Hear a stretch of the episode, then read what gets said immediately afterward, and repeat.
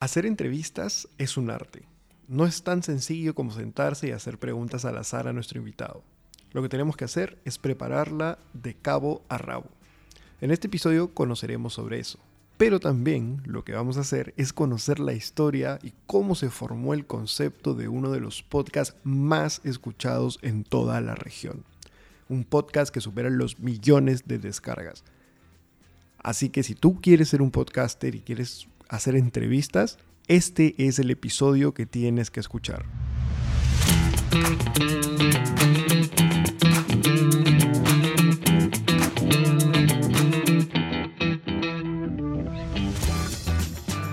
Hola a todas y a todos, bienvenidos a Contenidos. Yo soy Diego Rosas, orgulloso cofundador de Explora Producciones. En este podcast buscamos inspirar y guiar a todas aquellas marcas personales o de negocios que buscan llevar sus contenidos al próximo nivel. Episodio tras episodio conversaremos con generadores de contenidos para aprender de ellos y conocer cómo han generado valor a sus comunidades. En este programa hablaremos de contenidos, marketing digital y, por qué no, de emprendimiento. Bueno amigos, bienvenidos a un episodio más de Contenidos, el podcast donde buscamos eh, seguir eh, conociendo más sobre el tema de la creación de contenidos digitales. Si bien ustedes saben que, yo soy un amante de los podcasts, me dedico a la producción de podcasts, este, este espacio específicamente tiene el objetivo de conocer no solamente los temas de, podcasting, sino de la creación de contenidos en general, porque al final creo que es importante que todos armemos nuestro propio ecosistema digital aprovechando los distintos formatos, las distintas maneras. Sin embargo, el día de hoy, una vez más, tengo el honor de tener a un podcaster, que es un podcaster muy reconocido en, el sector, ¿no? en el sector de, podcasting. Así que si ya vieron el, el, título, si ya vieron la portada, probablemente no necesite mucha presentación, pero de todas maneras la voy a hacer. El día de hoy estoy con Diego Barrazas. Diego Barrazas es el creador del podcast Dementes, de Dementes Podcast. Si nunca lo han escuchado, les comento un poquito. Es un podcast de entrevistas con aquellas personas que no piden permiso y que son disruptores en sus distintas áreas. Al día de hoy ya cuenta con más de 10 millones de descargas y sin duda es de los más referentes en la región en la categoría negocios. También partiendo de este podcast es que ha venido construyendo una empresa de medios y de educación. Sin mayor preámbulo, Diego, bienvenido al podcast.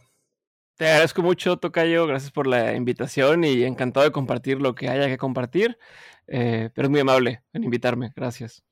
No, perfecto, gracias a ti por, por aceptar la, invitación, ¿verdad? Estoy, estoy bastante emocionado, me gusta siempre charlar con podcasters porque al final es donde nos movemos. compartimos, compartimos penas y... penas y, felicidades. Y justamente esto, para, para, ir empezando, me lleva a, querer conocer, ¿no? ¿Cómo es que nace tu interés en el formato del podcast? ¿Cómo tú dices, este formato me gusta? Es una combinación de cosas, pero yo escuchaba podcast desde que estaba en la universidad, hace, no sé, 10 años o un poquito más. Eh, creo que era una forma muy fácil de estar aprendiendo y que no requería estar 100% atento, o sea, podía estar eh, conduciendo, transportándome, haciendo ejercicio, haciendo el quehacer eh, y seguir escuchando algo que pues, me, enseñara ¿no? lo que estaba buscando en ese momento, o aprender o incluso entretenerme. Entonces, de entrada era un, formato que se me hacía conveniente y se me hacía práctico. Y también a la hora de querer empezar una parte de, de, de educación y buscando qué formato podemos hacerlo, pues el podcast era el más sencillo de hacer. O el que menos requería, escribir, mm, mm, ni soy tan bueno para escribir y me toma mucho tiempo. El tema de video, pues bueno, tenía que conseguir alguna cámara, quien me editara, bla, bla, bla. Entonces caí con que podcast podía ser algo relativamente sencillo porque era nada más de hablar, se grabó, listo, lo que sigue. Entonces, por eso también fue un poco. O sea, la combinación entre porque algo que a mí me gustaba escuchar y creo que era algo fácil de hacer. Por eso el formato.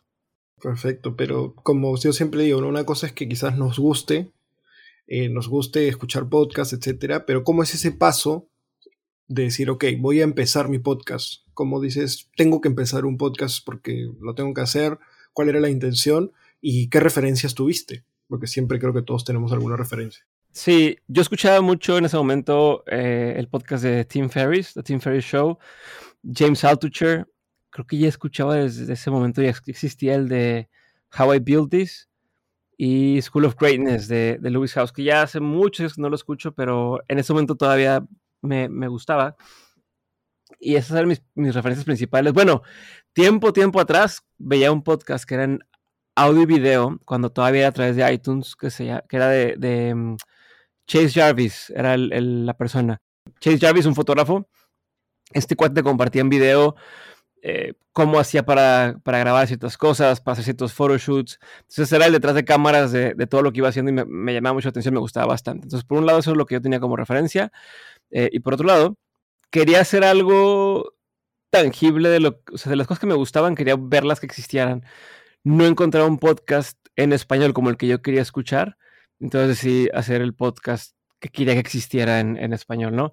Eh, una de las partes clave que dije, bueno, va, me voy a animar a hacerlo, fue un video que existe por ahí en YouTube de Ira Glass. Eh, es este cuate que es productor de, de podcast y demás. Y, entre otras cosas, y el güey hablaba mucho de, de cómo hay un, hay un gap, hay un hueco entre lo que tú estás haciendo hoy y lo que quisieras hacer, pero mientras tengas claro dónde tienes una visión o, o un, entre comillas, un buen gusto, eh, eventualmente podrás llegar ahí. ¿no? Entonces yo sabía que si iba a ser un podcast, no iba a ser como el que yo quería tener, pero me dio la tranquilidad de ser, bueno, no es, pero sé cómo sí quiero tenerlo, entonces poco a poco voy cerrando ese, ese hueco, ¿no? Estamos en ese camino de cerrar ese hueco. Eh, eso, fue una de las partes que hizo que me animara a, a ya empezar algo. Eh, y lo otro es esto, esta hambre que siempre he tenido de eh, querer que existen las cosas que quiero disfrutar. ¿No? Este, quería consumir nutrópicos, entonces hagamos una marca de nutrópicos. Quería cierto formato de cursos en línea, hicimos la empresa que hace cursos en línea. Eh, quería hacer, no sé, que existía el Festival Mexicano del Podcast o algo similar, hicimos el Festival Mexicano del Podcast. Entonces siempre fue una, una constante. Regresando, eh, básicamente fueron esas dos cosas. Estas fueron mis referencias. Eh, el, la sensación de querer que existiera algo que, que yo hice para mí y que podía disfrutarlo y que era una realidad.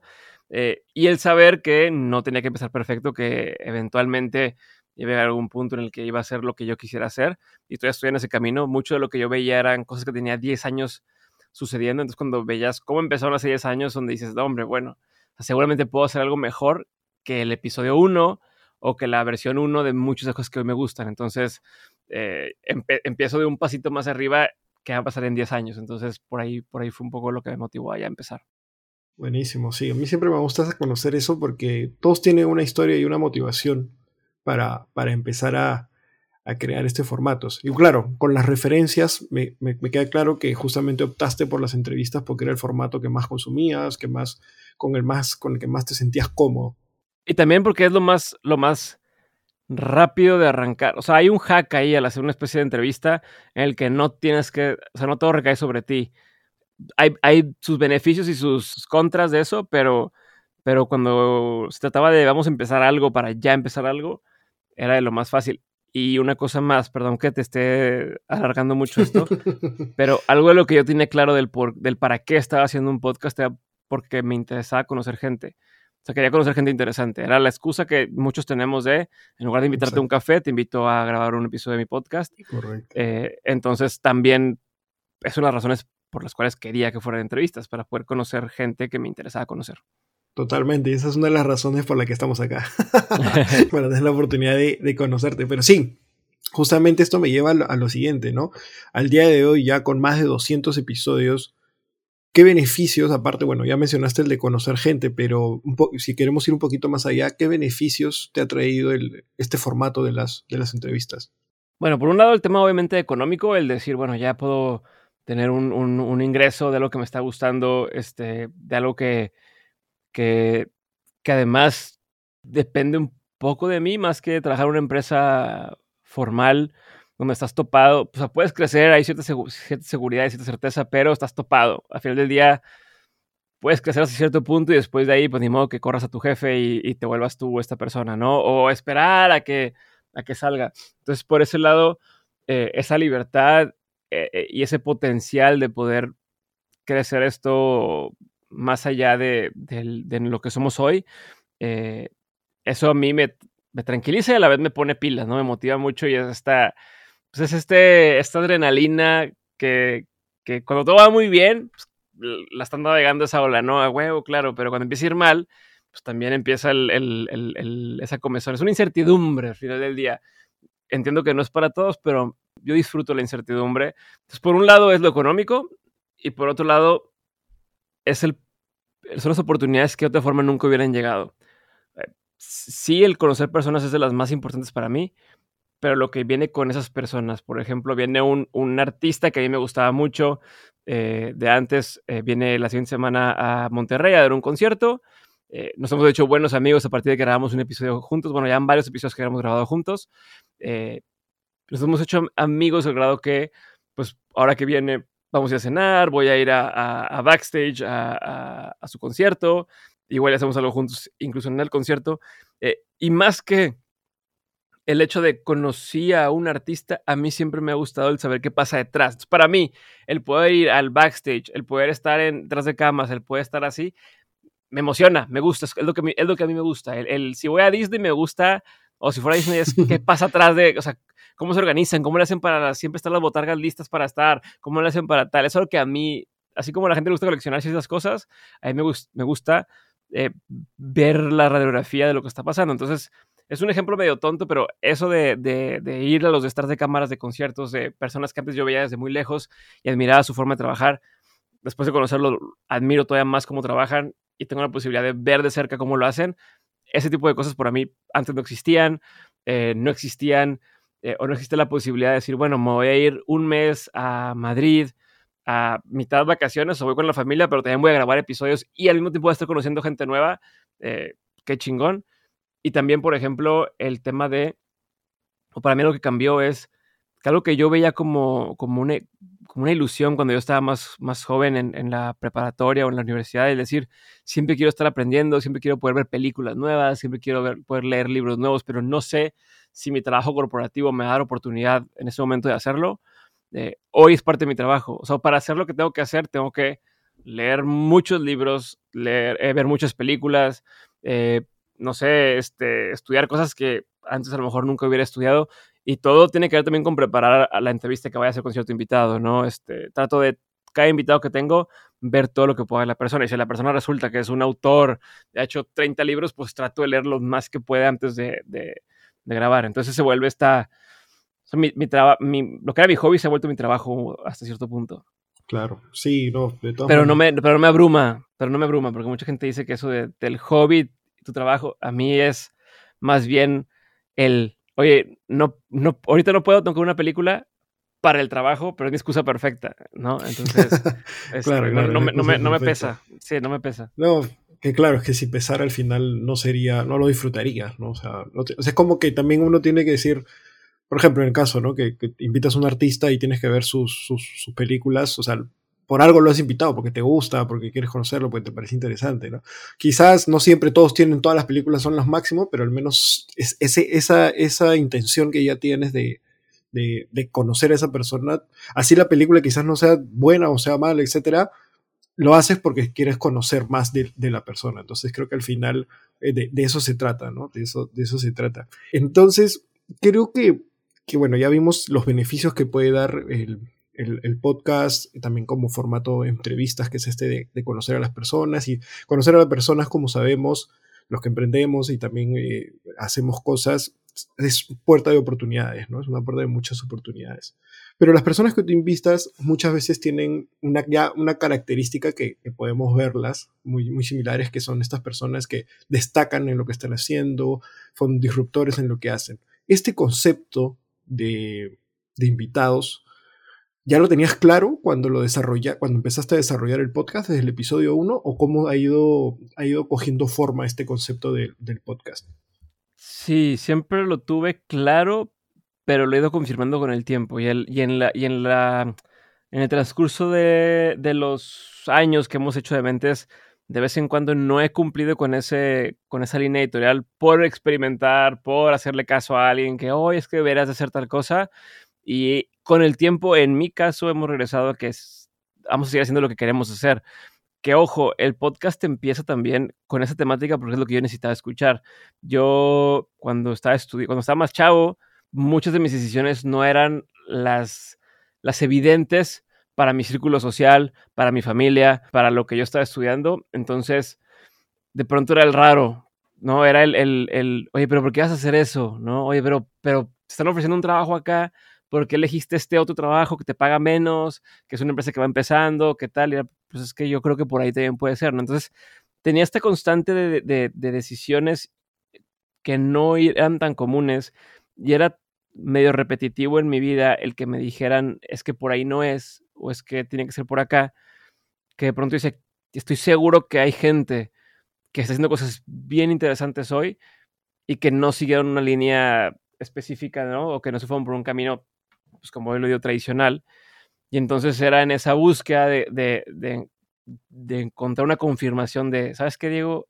Está bien que vayas por otro camino, ¿no? O sea, está bien, es que encontré muchos de los invitados. Entonces, desde ahí siempre ha sido tener conversaciones con las personas que se han salido del camino tradicional y que hoy son referencia en su industria. Entonces, no se trata de tener gente famosa, no se trata de tener gente eh, viral o de una industria en particular, es gente que es referencia en su industria, que otros en su industria los ven como eh, las figuras o unas de las figuras y que además cumplen con el requisito de no siguieron el caminito eh, así de, paso a paso, ¿no? Entonces hay gente que por su industria es famosa, oye, si eres músico y es el referente en tu industria, pues evidentemente tienes mucha audiencia, pero incluso puede ser un productor que sea referente en la industria musical, ¿no? Pero no tienes una audiencia gigantesca, pero todos los artistas te conocen a ti. Pues también me interesa hablar contigo, porque eres la referencia para, para artistas, aunque estés detrás de cámaras.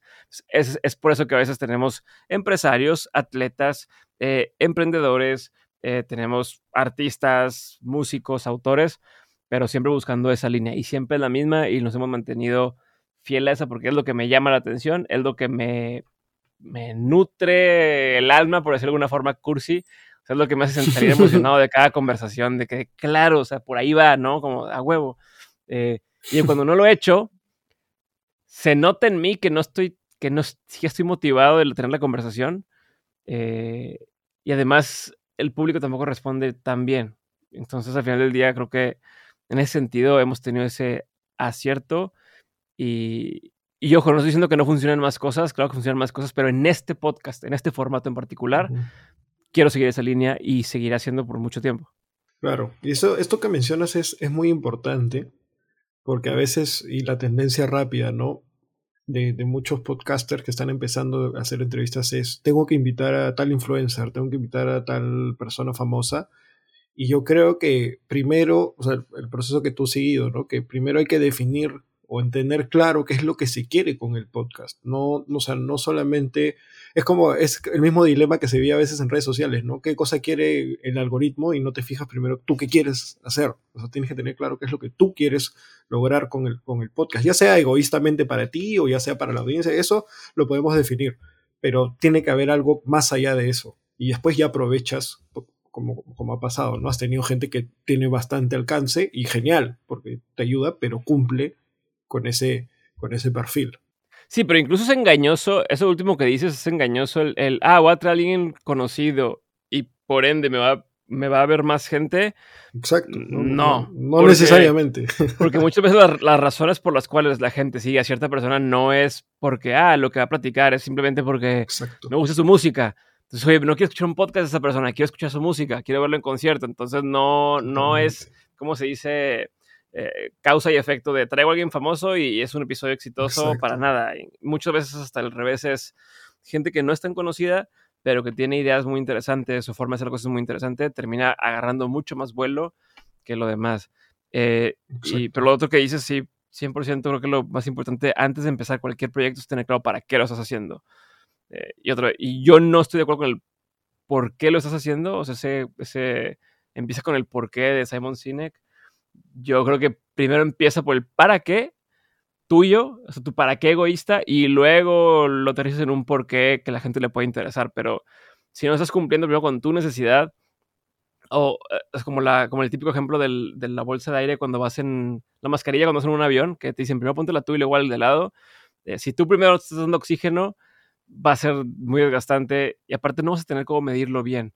Así, porque no es lo mismo decir quiero hacer un podcast para hacer dinero Así quiero hacer un podcast para aprender a hablar mejor o para quiero hacer un podcast incluso para ligar, ¿no? O sea, como, como si fuese un fotógrafo. Tú puedes decir, ok, voy a ser fotógrafo, ¿para qué lo quiero hacer? ¿Para hacer lana? Bueno, pues a lo mejor en las bodas hay mucho dinero. No, lo quiero para expresarme de forma artística. Ah, bueno, es otra cosa, pero a lo mejor no hay tanto dinero al principio ahí. O lo quiero para conocer chavas. Ah, pues a lo mejor trabajo como fotógrafo de moda y entonces estoy todo el tiempo metido o interactuando con otras chicas y eventualmente alguna me presenta con alguien más. Y, o sea, no, no hay un solo, una sola razón de hacerlo pero sí puedes medir si la razón que tú elegiste está funcionando o no. En este caso de ser fotógrafo para conocer personas o para conocer chicas, si, si estás conociendo chicas, si estás, oye, ya tengo el celular de otras 10 personas, ah, bueno, funcionó la métrica. Soy pobre, soy quebrado, no he hecho un peso con la fotografía, pero ya conocí a muchas chavas. Ah, bueno, pues entonces se cumplió tu métrica de éxito que tú definiste solo.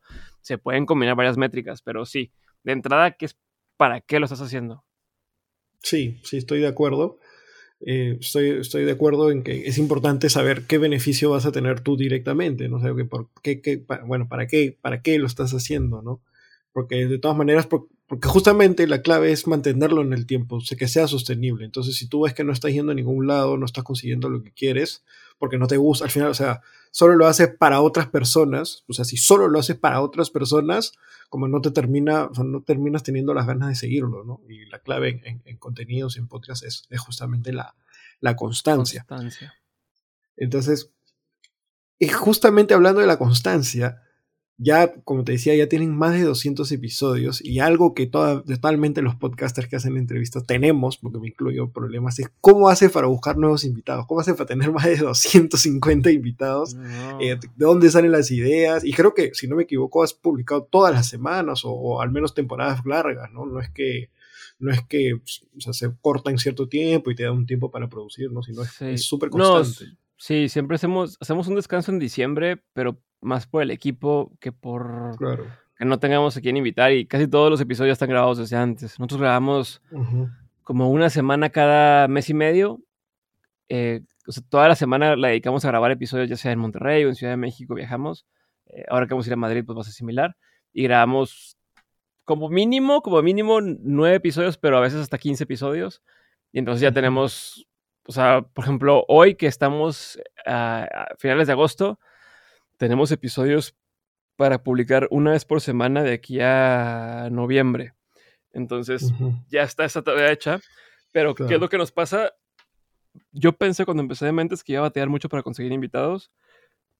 Y rápidamente me di cuenta que el problema era más bien batallos para filtrar invitados o para decirle que no a personas que me interesa tener, pero ahorita no. O para mi formato no. No hay gente interesantísima, expertos en cierto tema, pero no aplicas para dementes. O sea, no va con la línea editorial de dementes, perdón. Podemos ser amigos, podemos, ser, podemos platicar otra cosa, pero no entras en, el, en la línea editorial de dementes. Punto. Y entonces eso batallo, pero ahorita no, ahorita de buenas eh, nos sobra oportunidades. Entonces es, es, ¿cómo dices que no a alguien para que no caerle mal? O a veces incluso personas de agencias de relaciones públicas, ¿no? Te dicen, oye, me interesa que tengas a tal persona. Y a veces dices, sí, pero ahorita no, así dices, no. Pero es como leo que no, sin cerrarme las puertas con esa representante que representa a otras dos personas que sí me interesa mucho tener, ¿no? Este, o incluso te ponen gente que no está lista para. A fin de cuentas, lo que ellos quieren es dar a conocer a una persona, pero yo lo que quiero es a la gente que ya la referencia tenerla. Entonces vamos un poquito cruzados. ¿No? O sea, vamos en, direcciones opuestas. Yo quiero al que ya es o la que ya es, y esta persona quiere volver a alguien a quien está. Entonces, tenemos que encontrarnos en el punto del medio, pero sí, no, hasta ahorita no ha sido un problema. Y, pero cuando empezaste, o sea, también, o sea, tenías, ¿cómo, cómo era ese, al inicio, ¿no? Cuando uno recién empieza, ¿cómo era este escaneo de, de personas? No sé, ¿tenías alguna, alguna manera de, de hacer el research, ¿no? Para, para ir buscando cuando Para conseguir los invitados, este, bueno, de entrada soy una persona que, que admira mucha gente, ¿no? Y entonces ya había mucha gente que quería conocer. Persona que conozco, persona que me da referencia a otras cinco personas, a lo mejor de forma indirecta, pero cuando menos cinco personas, en la, en la misma conversación, ¿no? Que a lo mejor, así como ahorita me dijiste, oye, este, esta persona, ¿no? Ah, pues, ¿quién es esa persona? Y entonces me empiezo a meter. En los episodios pasaba igual, si les digo, ¿quiénes son tus referencias artísticas? O quién es no sé qué. pues me daban 5 o 10 personas, me metía a buscar a esas personas y, oye, esta persona está interesante, está interesante, es interesante, pero me suena muy inalcanzable. Eh, por un lado era así. Y por otro lado, los mismos invitados, si terminaban contentos, eh, me decían, oye, te quiero presentar a no sé quién, seguro queda perfecto para dementes. Y entonces les tomamos la palabra y entraba. Entonces era una combinación entre, entre así como agentes seguros de recomiéndame a otras dos personas, sin yo pedirlo, pero provocando que sucediera un poco, entonces la gente nos, nos recomendaba. Em, siguiendo el hilito que se quedó ahí en el camino de mencionó a una persona, entonces a ver quién es esa persona que está hablando y, investigando por nuestra cuenta. Eh, y a veces igual, de, de, mismo estar aprendiendo, viendo otros podcasts, viendo otras, otras cosas, encuentras gente. Pero hasta la fecha, ayer o antier hablaba con alguien que me decía, eh, oh, es que esta persona es buenísima, ¿cómo no la conoces? De una industria, no quién era. Eh, y yo, pues que nunca he escuchado a esa persona. No, y a ver, y esta, y esta, y yo, no tengo idea. Era de una industria en particular, no puedo decir de la industria del, del, arte o algo, y me decían, esta persona, esta persona, esta persona son referencias en esa industria. Le digo, sí, pero yo no estoy en esa industria, nunca había escuchado, pero qué chingón, pásame el dato y me voy a meter a investigar, ¿no? Eh, Entonces, por ejemplo, si ahorita me hablas de streamers o gente que estamos en streaming, conozco Ibai, o sea, lo ubico, pero nadie más. ¿Por qué? Porque no consumo eso. Sin embargo, no quita que haya gente que sea referencia en esa industria. Entonces, muchos así, de, de recomendación, de, de, de perfiles, de, gente que me va pasando. Y ya la invitación, pues lo que va cambiando, ¿no? O sea, al principio era por Instagram, eh, por LinkedIn, por, por, donde yo veía que tenía menos flujo de gente, eh, o menos, donde menos le estaban pidiendo la atención eh, y que probablemente podía ver mi mensaje, por ahí les mandaba mensaje y siempre buscaba poner algo. O sea, primero darle a entender que sé perfectamente lo que hace. O sea, que no es, que no es, quiero tener a alguien famoso en mi podcast, ven, sino, a ver, sé que haces esto, esto y esto, eh, te quiero invitar por esto, esto y esto. Eh, y depende de quién era, era intentar un poco hacerle ver por qué le convenía a la persona estar conmigo. Eh, porque pues por números no, a, a, lo mejor al principio, incluso a la fecha, por números hay gente que, que pues podría decirle a alguien más que tiene más audiencia, en un, en un podcast a lo mejor más mainstream, pero terminan diciéndome que sí por lo que ven que pueden rescatar, ¿no? O por lo que ven que, que puedo yo hacerles decir, que es parte de, de lo que siempre fue un, un, gancho, el, el, a ver, hay cosas que haces muy bien, pero poca gente sabe que lo haces muy bien, o poca gente sabe el trabajo que lleva a hacer eso. Yo lo que quiero hacer es que tú me lo cuentes y no va a ser presumir porque te lo voy a preguntar yo que no es lo mismo que tú salieras diciendo, ay, claro. para armar este concierto tuve que tardarme tanto y lo hice yo solo, sino es como, estamos armando tu mini documental en vivo, ¿no? En vivo te va a preguntar y es, es una versión de lo que terminaría yendo en un documental tuyo. Entonces como que mucha gente eso le movía y decía, sí, claro, o sea, sí es cierto, porque sí me tomó mucho tiempo hacer X producción o X cosa y en ningún lugar lo voy a decir si no me lo preguntan como me lo preguntarías tú. Entonces, por eso también es que es un ángulo que yo encontré que me permitía conseguir a ciertos invitados. Y decía, y en el peor de los casos, imagínate que no ve nadie el episodio, cortas clips y lo subes tú a tus redes que ya tienes algo más de alcance o lo que sea, y ya está. No, nomás lo que necesitas es alguien que te, que te lo grabe y que te haga decir esa información. Ah, a huevo, perfecto. Y, y mucha gente accedía por eso.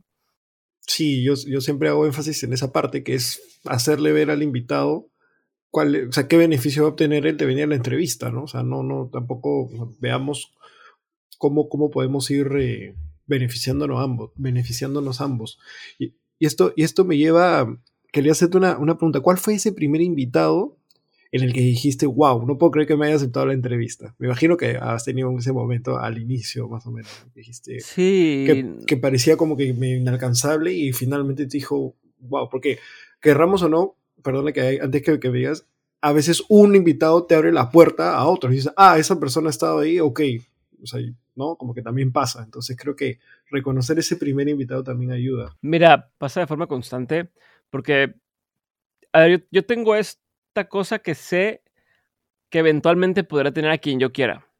Sí, o sea, eventualmente, o, o mi, mi tirada con el podcast es llegar a ese punto en el que si llega Michelle Obama a México, le digan, tienes que ir a este podcast. O sea, de todo lo que hay, tienes que ir a este lugar, ¿no? Entonces, mi intención es llegar a ese punto. O sea, estoy intentando hacer eso con cualquier persona. O sea, que sea la, la opción de, no tienes ni que pensarlo, ahí tienes que estar con Diego.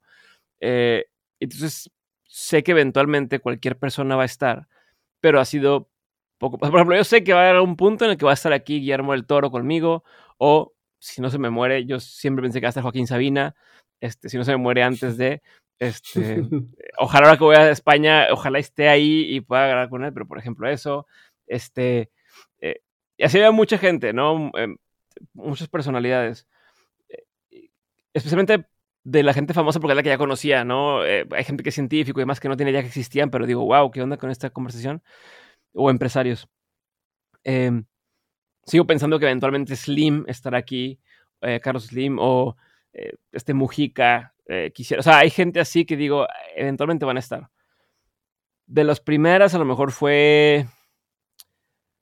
¿Quién podría ser? Bueno, gente que me acuerdo, Guillermo Arriaga, es eh, escritor eh, de cine y además fue episodio especial por lo que él dijo de, oye, es que me encantó esa entrevista, ¿no? Y ojalá todas fueran así, tal, considérate mi amigo. Por ejemplo, personas como él, personas, en su momento cuando grabé con, con sea, con Franco Escamilla dije, órale, porque ya teníamos tiempo persiguiendo a Franco Escamilla, uno de los mejores comediantes en México, eh, y, fue, y, fue, un, un, logro que pudiera estar. Eh, Jorge Bucay, tenía años eh, que quería grabar con él, nunca lo había buscado, la, la, vez que lo buscamos accedió y se hizo. Julio César Chávez. Porque, o sea, pero aparte lo importante no es nada más el tema de em, estuvo esta persona, sino en el caso de Julio César, por ejemplo, es porque escuchó un episodio, le gustó y dijo, va, quiero, quiero estar. Y nos buscaron de parte de ellos. Es, donde empieza a sorprenderme todavía más.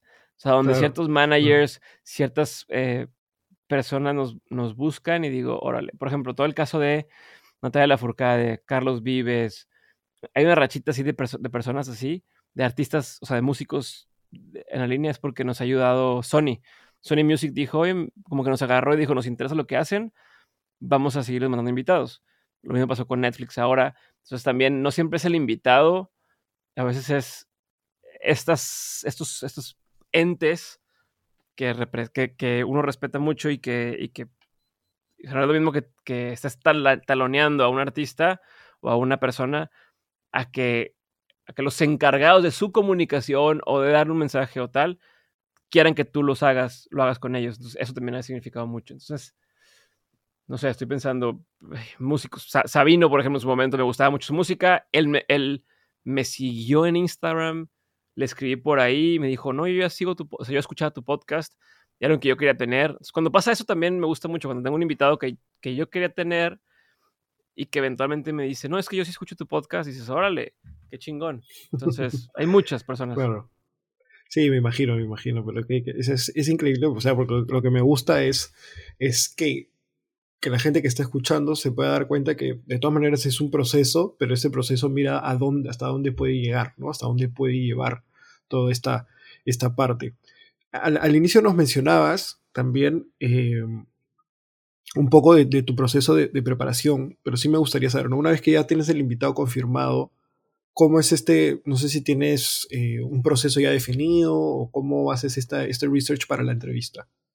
Sí, de entrada, antes de invitar, investigamos a la persona.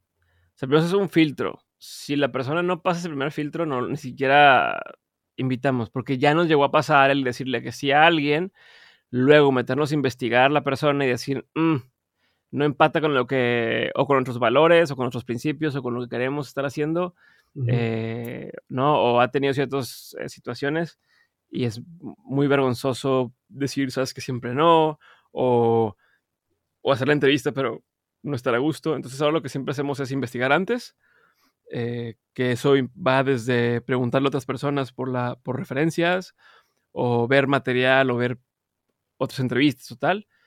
Em, luego ya que buscamos a la persona, la persona dice que sí, lo que yo hago es, eh, depende de cuánto tiempo tenga, o sea, depende si, oye, dijo que sí, pero es en una semana, eh, pues bueno, eh, así lo, lo, más que pueda clavarme, pero cuando tengo más tiempo lo que trato de hacer siempre es, primero entro a Google, ah, googleo a la persona y a veces tiene Wikipedia, o tiene Wikipedia es lo mejor, este, porque me da un punto de partida, ¿no? Entonces yo hago mi lista de... Resumen. Tiene 15 películas, tiene dos libros, ha hecho estas dos empresas, ha estado involucrado en tal, pero entonces primero ver los, los no negociables, trato de primero ver los hechos. ¿Está casado o no está casado? ¿Está casado y se divorció? ¿Tiene o no tiene hijos? ¿Cuántos años tienen los hijos? ¿Dónde vive? ¿Dónde ha vivido? ¿Qué cosas ha hecho que están ahí y que no son negocios, o sea, no están abiertas a opinión o discusión? Ya que tengo eso, ahora sí empiezo a irme, depende del tiempo, uno por uno, a, a, conocer más de, ¿no? Este, oye, tienes cinco libros, bueno, voy a agarrar el más viejo y voy a agarrar el más nuevo. O sea, de, de, hay microestrategias, no voy a decir, no a tener tiempo de leer cinco, pero leer el más viejo y leer el más nuevo porque sé, voy a contrastar cómo escribía antes, cómo escribe ahora, ¿no? Este, voy a alcanzar a ver en el mes que me queda dos de sus películas eh, y luego es ver entrevistas de la persona y durante todo ese tiempo dejo que mi curiosidad haga el trabajo. Si estoy viendo una entrevista de la persona, en lugar de estar pensando o tomando notas, me pongo a escuchar con atención y si hay algo que la persona mencionó, pero que se brincaron o que lo pasaron por encimita o que la persona vio como muy obvia, es eso quiero saber, quiero saber más de eso. Y ahora sí hago eh, la anotación en mi celular o lo que tenga en la mano de cómo hizo esto o cómo logró esto o esto qué significa o qué más hay ahí. Y entonces al final eh, voy recopilando todas estas inquietudes o dudas que tengo de la persona eh, y las repaso antes de grabar con el invitado. O sea, yo solo. O sea, antes de, ya, ok, vamos a grabar hoy. Entonces, todo ese día es saber qué es lo que tenía dudas. Esto, esto, esto y esto. Porque yo ya tengo mi guion de lo no negociable. O sea, yo tengo que aprenderme el nombre de la película que salió tal día. O el no sé qué, eso ya lo tengo apuntado. Eh, pero lo otro, que no hay forma de que, de que alguien más me lo pudiera dar, porque esa es tal cual mi curiosidad, es donde, donde, donde trato de, de abordarlo. Y es por eso que a veces o es, es, de la forma que suele no ser la misma entrevista de siempre, ¿no? Porque no es, eh, no, no, o sea, no estaba haciendo mis preguntas en cosas que ya están ahí, sino son cosas que me, dio, me entró la duda, e incluso cosas que no tienen nada que ver a veces con su trabajo, que no tienen nada que ver con si mencionó que, ay, yo tenía un primo que sea kung fu o lo que fuera, este, así le pregunto, oye, escuché que tienes un libro que, tenía, que sea Kung Fu, ¿qué onda con eso? Ah, no, pues tal, pero ¿por qué te llamó la atención? Ah, porque, y entonces a lo mejor te cuentan que es que sí me gustaban las artes marciales, pero nunca me animé a hacerlo. Oye, pero ¿por qué no te animaste a hacerlo? Ah, porque me daba miedo. Ah, bueno, y, y, ¿cómo te daba miedo eso, pero no te daba miedo esto otro? Ah, es que lo aprendí a superar. ¿En qué momento aprendiste a superar tus miedos? Y así nos vamos viendo todo ese hilo de algo que salió de algo que no tenía nada que ver, pero que, y muchas veces termina regresando a, a donde queremos estar. Entonces, eso, o sea, trato de de ver todo lo que pueda la persona, ver qué me da curiosidad sincera de la persona eso tenerlo en mente. Lo que sí hago siempre es tener una pregunta inicial. Esa pregunta inicial la hago por mi tranquilidad y mi seguridad de que, ¿qué me pasaba a veces? Que cuando empezaba no estaba seguro qué preguntar primero. Y entonces era como, oh, y estás en el, nervio y el invitado ya llegó y entre que saludas y tal, no me voy a poder concentrar. Entonces lo que hago es desde lo más rápido que pueda tengo una primera pregunta. Y yo sé con qué voy a arrancar. Entonces, si todo sale mal, lo peor que puede pasar es que voltee, lea la pregunta y le haga la pregunta tal cual. Eh, y ya de ahí se parte. Y siempre esa primera pregunta es una pregunta abierta. Nunca es una pregunta de, que, hola, ¿cómo estás hoy? O eh, preséntate. Es de las peores cosas que le puedo preguntar a alguien. este, de que, bueno, para que te conozca la audiencia, preséntate. Es de, no mames. O sea, no. Si es una pregunta abierta, pero es una pregunta abierta que no lleva ningún. O sea, no, es como, güey, ¿qué te cuento? Preséntate desde que nací, te, me presento desde el negocio que estoy haciendo ahorita, desde mi último proyecto, o sea, ¿cómo? Entonces, es una pregunta que sea relativamente abierta, pero, pero que nos, nos lleve hacia un camino. O sea, escogemos, escojo un camino y, y, empiezo a recorrer ese camino y ya sobre la marcha recorremos todas las veredas y caminitos que van saliendo o atajos que van saliendo eh, por el camino. Y lo que trato siempre de evitar, que también lo, lo, lo hacía al principio, era, no sé, si la persona decía, yo le preguntaba por, eh, oye, ¿y cuál es tu proceso de escritura? ¿No?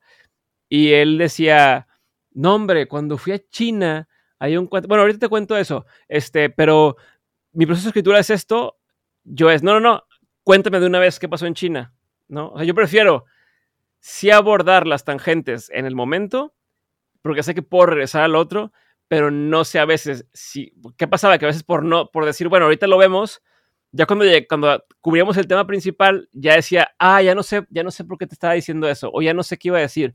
Entonces prefiero siempre abordar esas tangentes que a veces como un árbol, nos va alejando, alejando, alejando de lo que quería llegar, eh, pero sé que eventualmente podemos o regresar o decir, nunca regresamos y no importa, está chingón lo que está sucediendo, ¿no? Si me gusta a mí, le va a gustar a la gente, si no me gusta a mí, lo voy a subir y a algunos les va a gustar, a algunos no, pero, pero ya sé que si me gusta, le gusta a la gente. Sí, tal cual. Y creo que esto lo que demuestra es que al hacer una entrevista, hacer una entrevista es una, o sea, no es solamente sentarse y hacer preguntas, sino es tomar decisiones. O sea, mientras estás en la conversación, hay mucha, mucho decision making. O sea, estás justamente, ¿no? O sea, dejas que la persona se vaya o no. Por ejemplo, hay personas que de repente tienen podcasts que son mucho más centrados y no, no conviene contar esa historia de China, porque mi audiencia no está acá para escuchar tu historia de China, si no quiere saber tu proceso de escritura, ¿no? Por ejemplo. Entonces, eso parte de conocer qué, de conocer qué es lo que quieres de la persona, ¿no? De la, o sea, tú como, como entrevistador, ¿qué, ¿qué, valor sabes que te va a dar a ti y también a tu audiencia, ¿no? O sea, a tu audiencia, en tu caso coincide, ¿no? Muchas veces coinciden que, ok, lo que me gusta a mí le gusta a la audiencia, no siempre, pero, pero es, es un proceso de, de toma de, de, decisiones, ¿no? Creo yo. Sí, y, y, a veces se te ocurren tres preguntas de una cosa y dices, ¿por cuál me voy? Ves el tiempo, sabes que la persona se va a ir en X minutos y dices, uy, este, ¿abro la puerta o no la abro? O mejor me meto por acá. Pero lo que yo, ahí difiero un poquito en lo que tú dices, de a veces la audiencia no le gusta lo que a ti, eh, o, o, te gusta algo que la, yo soy, ¿cómo se dice? Como yo propongo, ¿no? No es como esa palabra, como yo soy propositor, ¿no? Es como si como promoter de hacer lo que para ti es mejor y para lo que el, el, o sea, para quien sería tu audiencia ideal le va a gustar. O sea, otra yeah. vez, uh -huh. creo que no sé si te tocó escuchar la persona que hablaba con Enzo, no sé si, si con Enzo sí, hablé claro. de esto, pero, pero de decir, yo puedo, yo puedo hacer lo que sé que está de moda por tal de gustarle a alguien, aunque a mí no me guste, o puedo hacer lo que yo soy y, y que quien quiera estar conmigo le, es como, como cuando estás ligando otra vez. Tú puedes actuar como la persona favorita de la persona que quieres ligarte. No, y es que a esa chava le encanta uh -huh. el fútbol, a mí no me gusta, pero voy a hacer como que me gusta por tal de quedar bien. Eventualmente vas a cansar, te vas a hartar, se va a dar cuenta, no va a quedar bien. Entonces, ¿por qué mejor no, desde el principio, una de dos, o decirle, me gustas tú, pero no me gusta nada el fútbol y, y punto? Y aquí es donde estamos de acuerdo en que no vamos a compartir eso y no pasa nada. Eh, o decir, quiero una persona que le guste esto y esto y esto, que es lo que me gusta a mí, y entonces yo voy a estar diciendo a todo el mundo, a mí me encanta esto y no me gusta el fútbol.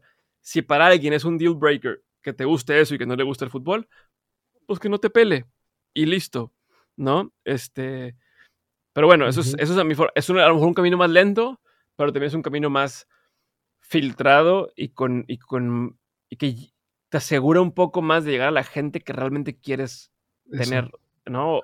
El otro día decía una, una, una persona con la que hablaba, eh, tiene su podcast que se llama Uma Conversations, y hablamos de, decía, a ver, si el día de mañana haces una comida en tu casa y que se va a rifar entre tus invitados, ¿no? O sea, las entradas, vas, tienes 15 entradas para hacer una comidota en tu casa, vas a recibir con tus, en tu casa a personas que escuchan el podcast. Lo ideal sería que tenga la tranquilidad de que toda la gente que escucha tu podcast es gente que sí dejarías entrar a tu casa, ¿no? Si no estás yeah. seguro y dices, híjole, es que no sé porque hay gente bien loca en mi audiencia, hay gente que no sé qué, hay gente bien eh, racista o hay gente bien homofóbica o hay gente bien no sé qué, porque he intentado darle el gusto a todos, entonces ni siquiera me animaría a hacer esa, esa, esa onda de voy a abrir mis puertas de mi casa, ¿no? Entonces a lo mejor suena un poco extremo el, el, el, caso, pero yo lo trato de verlos así. O sea, yo trato de hacer el podcast que va a atraer a la gente con la que no me importaría que pasen un día completo en mi casa conmigo. Sí, o, o que va, vengan a la oficina, o que volemos juntos a un retiro o algo por el estilo. Eh, entonces yo, yo sí lo trato de hacer así.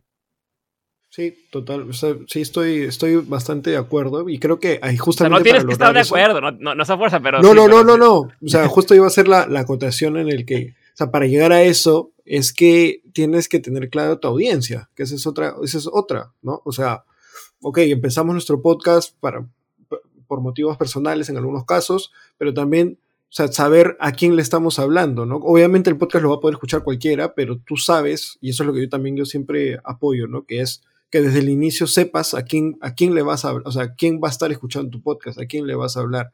Y ya, o sea, tienes que partir de eso. De ahí que puedan aparecer otro perfil de audiencia o que entre, como dices, algún loco y escuche tu podcast, bueno, eso, eso va a pasar. Pero tú sabes que, no, tu línea editorial, lo que tú dices, eh, parte de lo que a ti te gusta. Ya habrán personas que coincidan, personas que no, todos pueden escuchar el podcast, pero no te debes guiar solamente por lo que le va a gustar a todos, ¿no? sino a tu audiencia. Por eso yo decía a tu audiencia más que a todo el mundo que escucha el podcast. Creo que ahí ah, se puede diferenciar esos, esos términos. O sea, estamos acostumbrados a, verlo en otros, en otros foros. O sea, los Simpson no son para todos. South Park no es para todos. para todos. Eh, Conan O'Brien no es para todos. O sea, ¿por qué queremos hacer un podcast o en redes sociales queremos agradar a todo mundo? Pues no, es lo mismo, es lo mismo. Correcto, correcto, sí. Por eso, a eso me refería que, que estaba de acuerdo. O sea, creo que es, esa, o sea, no es, no es un tema de hago solamente lo que. Obviamente, o sea, tú cuando sabes que tienes tu audiencia, sabes qué le va a gustar, qué no le va a gustar, y obviamente no todos somos iguales. Entonces puede haber alguna cosita que a un sector de esa audiencia, pero en general, la línea editorial de tu podcast, de, lo que tú estás generando, creo que sí, que sí hace match con, con, con, el, con la audiencia que tú sabes, ¿no? Con las características, lo que está buscando, etcétera, ¿no? Sí, creo que, creo que eso tiene que ver con, con este tema de, de branding. El otro día escuchaba, no sé quién lo estaba diciendo, pero me hace sentido de, de, o sea, es, tú a tu audiencia le estás haciendo una promesa desde el principio de, la promesa es de qué vas a encontrar aquí, ¿no? O sea, mi promesa es que vas a recibir esto y simplemente es aparecer todos los días o cada vez y cumplir esa promesa. Cuando dejas de cumplir esa promesa es cuando la gente pues hay esta disonancia entre lo que yo pensé que iba a recibir y lo que estoy recibiendo, esto ya no es, ¿no? Pero, pero es eso, simplemente es una marca, es una promesa de cierta cosa y es donde también entra un poco a discusión el tema de la autenticidad. A ver, yo no creo que la gente quiera, por más que digan, quiero la versión auténtica de esta persona, bullshit, porque si fuera la versión auténtica de la persona, a ver, ha habido episodios que grabo con migraña, ha habido episodios que grabo con que me desvelé porque mis hijos este, no, no durmieron en la noche y demás si fuera auténtico, estaría con mi invitado, así echado para atrás, tirando hueva y diciéndole, vato, la neta no tengo ganas de preguntarte nada porque estoy bien cansado, pero, pero ahí es donde entra el ser profesional y entra la promesa que le hice a mi, a mi audiencia y es, a ver, vas a recibir esto de cada episodio, porque voy a intentar crecer eso cada episodio, que, que, no significa hago lo que ellos quieran, sino es, es en servicio de, de todos, mío y de, y de ellos, ¿no? Pero es, es eso, es, y ahí no es ser auténtico, y es ser profesional y, mantener eh, este respeto por lo que la gente te está dando, que es su tiempo y su atención. Entonces, esa combinación de cosas, mm, yo, yo difiero de lo ser auténtico. Sí, o sea, yo creo que es justamente, ¿no? Hallar, hallar ese equilibrio. Y de nuevo, parte, o sea, si queremos decir, tú haces una promesa, pero esa promesa no se la haces a todos, o sea, la haces a un público con ciertas características y específicos. O sea, quiero, quiero, o sea, sí me gusta hacer ese, esa diferencia porque se puede malinterpretar. Entonces, ¿Por qué estás diciendo que, que, no sé, hago, haces lo que tú quieres? O sea, porque lo, haces lo que, lo que tú quieres es lo que ya le prometiste a la audiencia que vas a hacer. ¿no? O sea, como que sí, yéndonos un poquito, unos cuantos niveles más hacia arriba. ¿no? O sea, primero es. Sí, muy meta. Hay como definir a quién le estás hablando. Dentro de ese, dentro de a quién le estás hablando, es que ya tienes que comprometerte, tener una promesa, saber qué les va a gustar, pero es a una audiencia, no es a todo el mundo, no, no es a todas las redes sociales. Y ojo, no tiene que ser a fuerza como lo estoy diciendo. O sea, sí, sí se vale decir, pero sabiendo las consecuencias que tiene. El decir, pues, a lo mejor, a lo mejor, no sé, no te gusta ver videos para niños, pero sabes que es un nicho lucrativo y entonces sabes que voy a hacer un canal de YouTube para niños y me voy a clavar y tal. Y entonces, pues sí, a lo mejor tus fans van a ser niños, que no te interesa convivir con niños, que no te interesa que vayan a tu... O sea, estamos, pero ya, ya estás viéndolo como un negocio y es, es completamente válido, pero es, ahí hiciste una promesa, hay que cumplirla, es una audiencia particular, pero en el caso del podcast, y más cuando se trata de, es cuando tú das tu cara y es como, como, estás trayendo a cierto tipo de audiencia, pues es mejor, ¿no? Es mejor traer a la gente con la que, sí, con la que te vas a topar en la calle y van a seguir pudiendo hablar de lo mismo y no el ejemplo que siempre doy de, oye, se va a poner de moda el fútbol americano porque viene el Super Bowl, entonces voy a hacer un podcast de fantasy fútbol, pero me da igual. Y entonces me hice el, el, más famoso en fantasy fútbol cuando ni siquiera lo juego y cada que me tope gente en la calle me va a preguntar por el draft, me va a preguntar por algo y es de, güey, no lo vi, no me interesa hablar contigo, ¿no? Este, entonces, pues, pues qué gacho que ya te metiste en ese, en ese papel nomás porque seguir una, tendencia. Eh, pero bueno, así, es, es la, posibilidad, puedes escoger. Exacto, exacto. Yo creo que sí, ¿no? Que, que, es romper con esa, con esa barrera que a veces decimos, no, hay que ir por donde están las tendencias. Y las tendencias justamente son eso, ¿no? O sea, son momentáneas, no es que van a durar para siempre. Y tú, entonces, tú vas a decir, ¿tú quieres ser la persona que se relaciona con eso? ¿Sí o no? Entonces, ahí tenemos que, que decidir. Oye, digo, me voy a regresar rápido a la parte de las entrevistas, porque hay una cosa más que quiero agregar que creo que es importante y no la dije hace rato. Una cosa es el tema de la investigación, sí, que, que es este tema de, de, lo que decíamos, ¿no? De, de buscar en internet, ver todo lo que puedas y demás. Pero hay dos cosas antes de eso que creo que son, bueno, aparte de eso, creo que son todavía, si no es que más, igual de importantes que uno es justo lo que hablamos de tener la línea editorial clara. creo que sí lo mencionamos un poco, pero tener, quiero hacer énfasis en, en gran parte del proceso o gran parte del partido se gana eligiendo la persona adecuada para eso, ¿no? Entonces, si de entrada ya tienes un invitado que sabes que está mandado a hacer para... Es como si ahorita tienes un podcast que habla sobre podcasting, pero entonces traes a alguien que nunca ha hecho podcast y que le cagan los podcasts, pues, y vas a ver cómo forzas para hacer, y ¿cuál es tu podcast, favorito? No, pues no escucho. ¿Y cuál es tu, o sea, ya está difícil, pero si ya tienes a alguien que, que va en línea con tu línea editorial, ya de entrada es un, es un, es un gane, ¿no? O sea, antes de que le preguntes cualquier cosa, sabes que es más fácil que salga algo bueno, ¿no? Y eso incluye no más que vaya en la línea editorial, sino que hayas visto en otro lugar que sabe hablar la persona, que va con las intenciones adecuadas, o que no es una persona que, oye, pues te cobro por ir a tu podcast, no mames, ¿no? Este, o sea, ya, ya es un intercambio distinto. Un lado es eso, y lo otro muy, muy, muy importante, y que si se quedan con una cosa, sería esta, si se dedican a hacer podcast entrevista, es brifear muy bien a los invitados antes de cada entrevista. Eh, no importa si le mandaste un mail que explicaba lo que tenían que hacer, muchas veces no tienen tiempo de leerlo eh, o lo van a leer en el momento. Eh, pero es brifear justo antes de empezar a grabar. ¿Qué significa esto?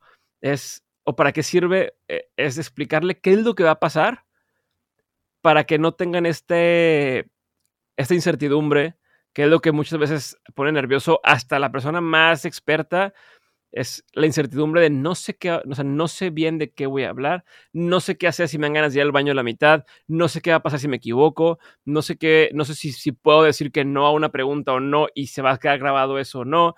Eh, o sea, entonces, incluso reorientarlo, decirle, a ver, el tipo de gente que va a escuchar esto es así, así, así. Entonces de ahí también le da más tranquilidad a la persona que tienes enfrente y eso hace que bajen muchas de las, de las barreras que tienen, muchos de los estos como este, instintos de autoprotección eh, y que se abran mucho más. O sea, hay cosas clave que les digo es, obviamente les repito mi nombre, hay gente que le invitan a todos lados y, pues no se acuerdan del nombre de la persona que los invitó y es bien vergonzoso, o sea, para la persona estar pensando en cómo se llama esta persona y no me puedo acordar y qué pena y si se nota, entonces siempre es, yo me llamo Diego, el podcast se llama Dementes, lo escuchan en estos países, o sea, como en toda Latinoamérica, entonces hay que poner en contexto lo que se tenga que poner en contexto. Eh, no vamos a cortar nada como en el sentido de tú suéltate, no hay un límite de tiempo, cuenta anécdotas, cuenta historias, no es entrevista de radio. Algo que les digo muy importante es, no hay censura, o si sí hubiera censura, o sea, si no pudieran decir groserías porque es otro tipo de programa, les digo, oye, evitemos decir groserías y si las dices, no pasa nada, las voy a, censurar, pero también ya le avisas el principio. Entonces la persona ya no está con que a la mitad de la conversación de, de este, va a hacer una expresión y se corta. Y, ¿Puedo decir sí? No, o sea, ya no tienes esa, esa interrupción. Eh, entonces, les, como que expliqué las reglas del juego. Les digo también el tema de eh, cuándo saldría el episodio, ¿no? Oye, pues tu episodio lo vamos a grabar ahorita, pero saldría hasta cierto tiempo, eh, para que también tengan esa tranquilidad de, de decir, ok, bueno, entonces, si hablo de esto o no hablo de esto. Em, y se les dice también, cualquier cosa que no quieras que salga, la puedo... O tú no te filtres. Si al final te arrepientes de haber dicho algo, crees que se puede malinterpretar, o por contrato no puedas decirlo, lo que fuera, me avisas y lo quitamos sin preguntarte nada. O sea, entonces también eso tiene la tranquilidad de decir, bueno, va. O sea, a lo mejor hay una cosa que no estoy seguro si decir o no, bueno, me arriesgo, la digo, y ya al final decido si la quito o no. Casi nunca quitan nada. Pero, pero eso les da tranquilidad de que, bueno, no hay, o sea, me puedo equivocar y no pasa nada. Eh, y también les pregunto, ¿temas prohibidos? ¿Hay algún tema prohibido o que prefieras no hablar porque ya lo hablaste mucho? Y les pregunto también temas que te gustaría tocar, aunque no te pregunten siempre, aunque, no sé, si eres músico, siempre te preguntan de música, pero me encanta, no sé, los horóscopos. Ah, bueno, te pregunto horóscopos, pero es eso, les pido qué te gustaría hablar y también les aviso. Si vamos a hablar de tu proyecto o de tu libro o de tu disco, dame chance, no lo quiero poner al principio, quiero que la gente primero se enamore de ti y luego se entere de que puede comprar tuyo. Pero te lo voy a preguntar, no te vas de aquí sin que lo pregunte y yo lo meto a la intro y lo meto a la outro también. Ah, perfecto. Y ya que más eso, eso hace toda la diferencia. Y también para uno es un hack de medio que romper ese hielo de, de cuando te paras al escenario por primera vez y estás bien nervioso hasta que empiezas a hablar. Lo mismo, ya que empiezas a hablar con una persona, ves cómo le cambia la expresión, se empieza a soltar. Em, eso te ayuda también a relajarte tú. Eh, al mismo tiempo estás haciendo el medio del soundcheck, probando que todo se escuche bien, que la persona se sienta cómoda y listo. Entonces ya arrancas y, ya. Pero, pero eso, el simple hecho de hacer esa intro te quita de muchos, mm, o sea, más bien te, te, te da muchos te quita muchos problemas y te da esos beneficios de la persona está más tranquila, está más suelta, sabe qué tipo de cosas tocar, sabe qué cosas no le interesa tocar, sabe que tu audiencia, si tiene cierta edad, le van a interesar unos temas más que otros. O sea, ya, ya tiene un punto de partida y no está arrancando de cero de puta, pues a ver qué hago para agradarle al entrevistador y a su audiencia. Totalmente, creo que es un, es un excelente tip y creo que sí es necesario y como dices, no muchas personas lo hacen. Algunos lo hacemos, o sea, creo que el que he mencionado es, es bastante robusto y creo que, que, lo vamos a empezar a, a, seguir acá. Yo siempre trataba de, de, hacer una pequeña introducción porque al final, como dices, o sea, no solamente favor, ayudas a que el invitado se relaje, sino tú mismo como le explicas qué audiencias lo está haciendo, qué intenciones tienes, ya vas también un poco más directo al grano, ¿no? O sea, porque la persona sabe, o sea, de, de cierta manera ya sabe qué hace ahí, o sea, ¿por qué estoy acá? ¿no? O sea, ¿qué estoy haciendo acá? Entonces, con eso ya la misma persona, ok, ya está más concentrada, ya sabe qué es hacia dónde va el tema. Obviamente, todo esto dentro de un espacio de conversación en el que podrán salir nuevos temas, pero ya sabemos cuál es la columna vertebral de, lo que queremos, lo queremos charlar, ¿no? Y también sabes lo que no quiere decir y lo que sí quiere decir. ¿Que, ¿Qué pasa con eso? Pues al fin de cuentas, pues aumenta la posibilidad de que la persona diga, oye, quiero compartir esta conversación con mi audiencia porque ni dije nada de lo que no me gusta hablar y dije todo lo que sí me gusta hablar. Entonces, o hablamos de cosas que no me preguntan normalmente. Entonces, eh, pues también es algo que los motiva a compartir eh, la conversación, que no están obligados a compartir absolutamente nada. Eh, y al menos si alguien que ya compartió 35 entrevistas que le hicieron, eh, pues qué mejor que sea algo fresco para su audiencia. Entonces también eso te ayuda, el, saber qué espera ganar la persona de esa conversación. Totalmente. Creo que ha estado increíble. Ya hemos tenido una masterclass de, de podcast de entrevistas. Yo solamente quería cerrar con un tema, porque creo que sí es importante, porque al inicio mencionabas ¿no? que uno de los beneficios es que esto ya te permite vivir justamente de esto. Y en, más de una entrevista te he escuchado mencionar este concepto del Audience Driven Business, ¿no? que es el negocio llevado por la audiencia. No sé si nos podrías explicar este concepto y quizás dar unos ejemplos ya como para, para cerrar, para que los, los, los que crean contenido se den cuenta que se puede ser un negocio, pero cómo es este enfoque del, del negocio guiado por, por audiencia. Sí, Sí, eh, la traducción más sencilla en español sería eh, negocios basados en audiencias, eh, ¿no? Este, o, apalancados en audiencias. Y a grandes rasgos es, a ver, mucho tema de las ventas es un, es un juego de números, ¿no? De, de, de, de, matemáticas. De si tú de cada cinco personas que le dices, quieres comprar esta cosa, lo que sea, de cada cinco personas, una te dice sí y el resto te dice no, pues tienes un porcentaje de conversión, ¿no? Entonces, si en lugar de preguntarle a 5, le preguntas a 20, le preguntas a 100, le preguntas a 10 mil, pues, y tienes el mismo porcentaje de conversión, que sea el 2% o lo que fuera, eh, pues ya es el 2% representa más, ¿no? Entonces, de entrada es una cosa así medio obvia y evidente, eh, pero las bondades de los negocios basados en audiencias es que no es tan frío como estar haciendo llamadas en frío, no es, de pronto tienes un volumen de personas con ciertos gustos en particular, con ciertas preferencias, con ciertas eh, intenciones en la vida o que, que buscan, están en una cierta búsqueda en particular. Eh, y entonces entiendes lo que están buscando y puedes ya sea o crear productos para ellos o presentarles productos de otros para ellos o servicios o proyectos y en lugar de empezar de cero cada vez, empiezas con una base de gente que le interesa, ¿no? El ejemplo de Ryan Holiday, por ejemplo, este autor, eh, le ha ido muy bien en el tema de libros, no dudo que sea muy bueno para escribir, sin embargo, uno de sus, entre comillas, trucos o que hizo muy bien es que durante varios años hizo este newsletter donde mandaba eh, recomendaciones de libros cada mes, ¿no? Como mi lista de libros de este mes que te recomiendo leer. Eh, hizo una base de muchísimos usuarios y de, o suscriptores. Es el día que sacas un libro y les dice, oigan, eh, durante dos años les he estado compartiendo los libros que más me gustan. Hoy, tomando en cuenta muchos de estos libros y otras cosas, hice mi propio libro y si, les, si me quisieran apoyar de vuelta, aquí está. Pues lo vendió en, automático, ¿no?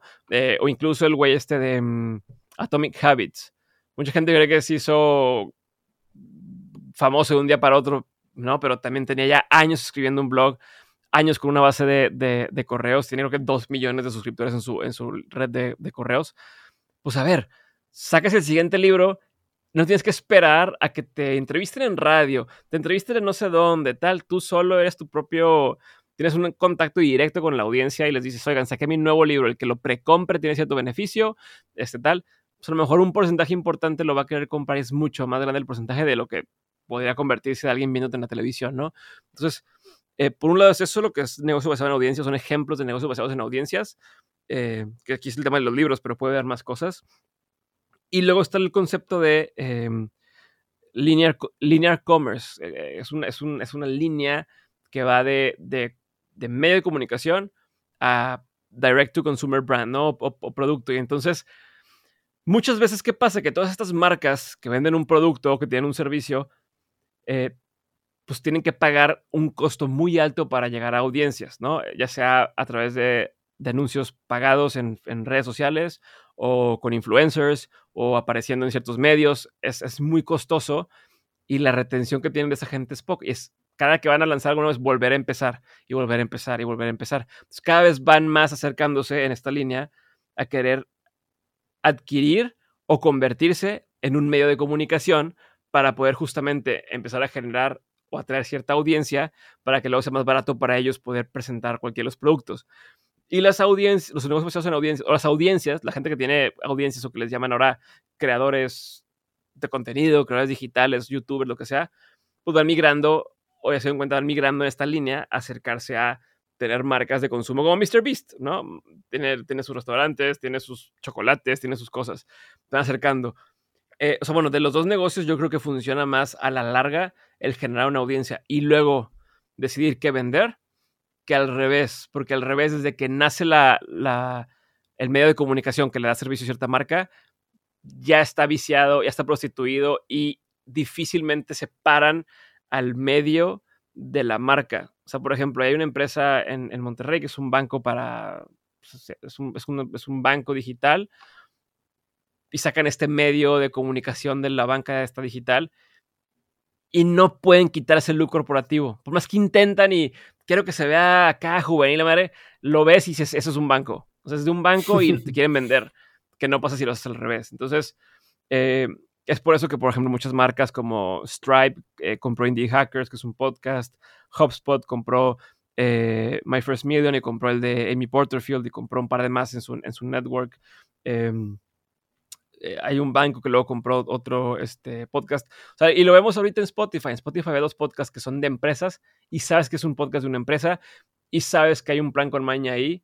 A diferencia de cuando es un podcast que nace de forma, por un propósito de, educar o de entretener o demás, y luego te ofrecen algo, es diferente el, el camino. Entonces yo optaría hoy, si tienes los recursos, si tienes el tiempo, primero generar esta cosa que, que, atraiga a una audiencia y luego empezar a vender algo a esa audiencia o, que esa audiencia te ayude a llegar más gente.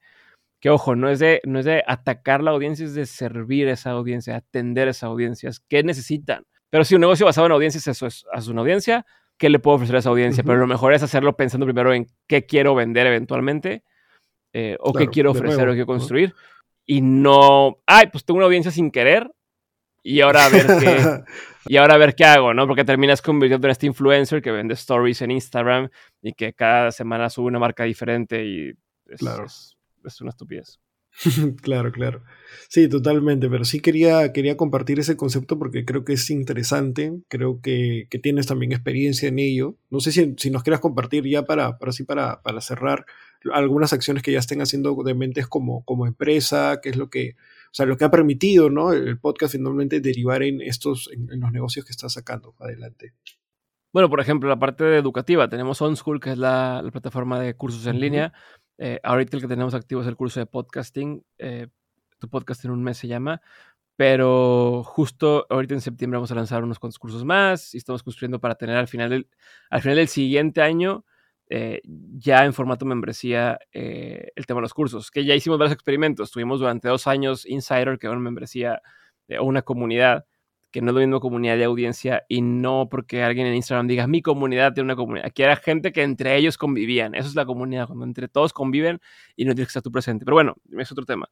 Entonces teníamos el tema de, de, la comunidad, la membresía online, teníamos el tema de los cursos en línea que estamos eh, relanzando eh, yo tengo una empresa de nutrópicos que uno de los cupones más usados es el de Dementes y de los compradores que más compran llegaron por Dementes eh, o de los clientes usuarios.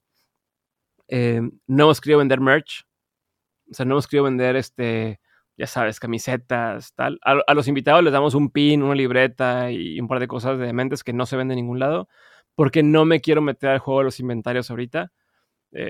o sea, es que también, bueno, mucha gente seguramente no sabe, pero tenemos un equipo de 15 personas. Entonces, cuando tienes un equipo de 15 personas, o sea, cuando estás solo, hay esfuerzos que pueden tener poquito ingreso, pero es suficiente para decir, bueno, con eso yo vivo.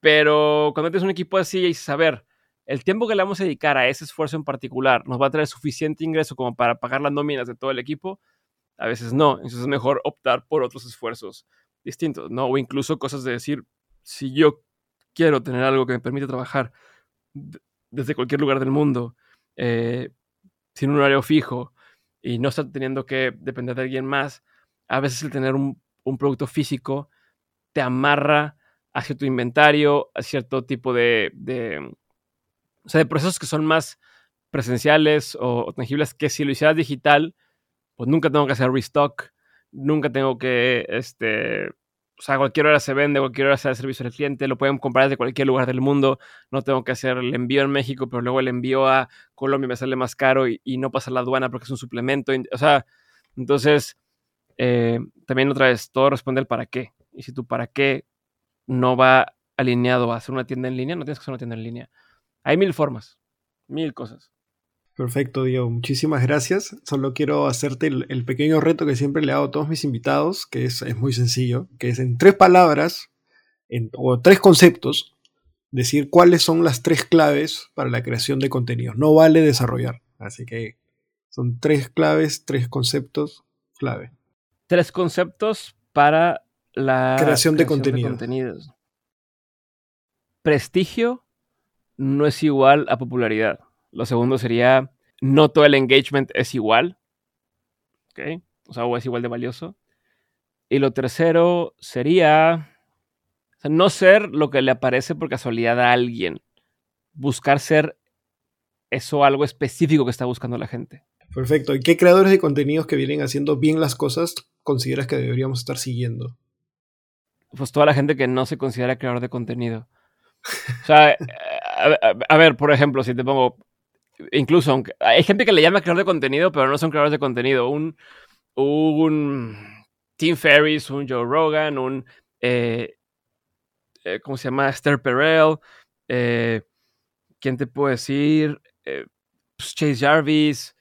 o sea, son personas que han hecho cosas tangibles o cosas de la vida real, ¿no? Libros, películas, documentales, series, empresas, negocios y tal y simplemente están en redes y a veces comparten lo que está ahí, pero, pero no. Malcolm Gladwell, por ejemplo, sí, tiene una empresa de podcasting, pero nunca lo ves en stories, eh, subiendo historias. O sea, no tiene la necesidad de, de, mandar a una marca el cuánto engagement tienes en tus stories, cuántas impresiones tienes, cuánto no sé qué para que quieran trabajar con ellos.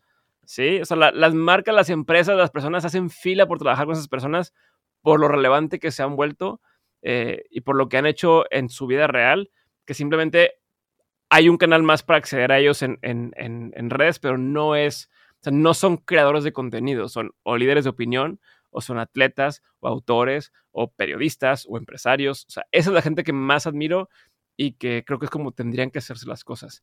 Lo demás es un hack, es un, es un querer brincarte pasos, querer...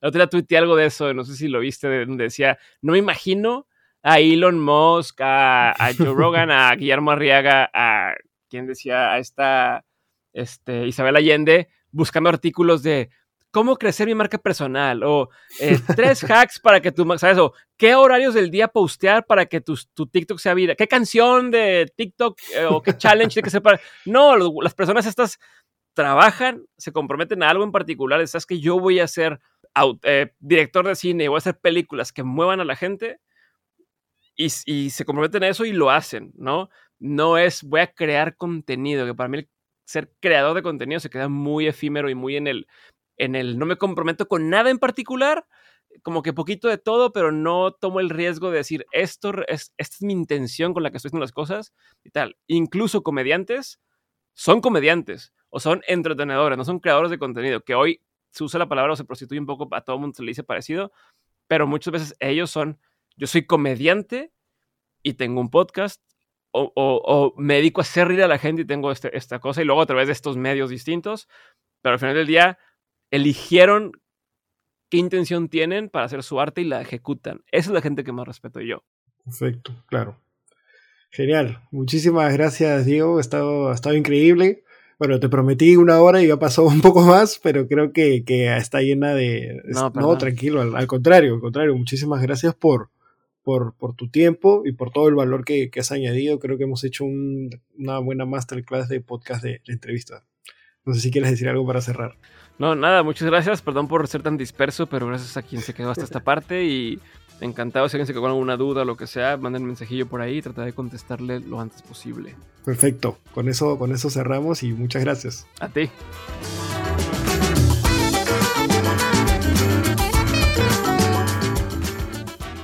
Bueno, amigas y amigos, esto ha sido todo por hoy. Les agradecemos por estar aquí escuchando este podcast. Para escuchar más historias como esta, suscríbete desde la plataforma que nos estés escuchando.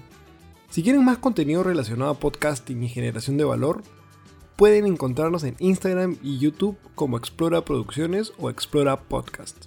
Con nosotros es hasta la próxima semana. Chao.